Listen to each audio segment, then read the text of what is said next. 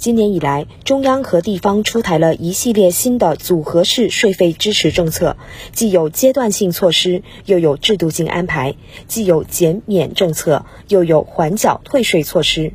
在广西，越来越多的中小企业在税务部门的帮助下，享受到了留抵退税的及时雨。增值税留抵退税政策是当前国家为了稳定市场、保持就业、助企纾困的有力举措。在疫情下，受到原材料价格上涨等因素影响，广西田东朗盛农业生物科技有限公司长时间处于停产困境当中。自新的组合式税费支持政策实施以后，田东县税务部门第一时间针对该企业开展政策享受核查和风险审查，将留抵退税政策及时送达企业手中。不出三日的时间，该公司就获得了近二百一十二万元的退税金额。广西田东朗盛农业生物科技有限公司财务负责人罗秋玉：这笔款项下来，一个是缓解了公司的资金周转压力，还有人工费的压力。这笔款项还促使我公司可以尽快的恢复生产。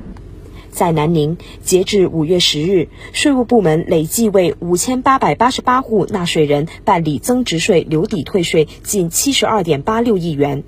其中包括南宁利海建材营销有限公司，这是一家以经营水泥、砂石、矿粉、粉煤灰、轻质砖等建筑材料为主的综合性企业。受到疫情影响，公司一度陷入经营困境。南宁利海建材营销有限公司生产主管黄敬旺：我们主要大客户是这个搅拌站，搅拌站从去年到现在，基本上这个房量都在下滑，这个我们这个销售量一直下滑。业务量大大的降下来了。当地税务部门了解到，该公司近年来采购了近一千万的生产设备，积累的进项税额较多。工作人员主动联系对接，辅导该公司办税人网上申请留抵退税，共计九十七点三八万元，缓解了企业资金回笼紧张的问题。南宁市良庆区税务局工作人员王松。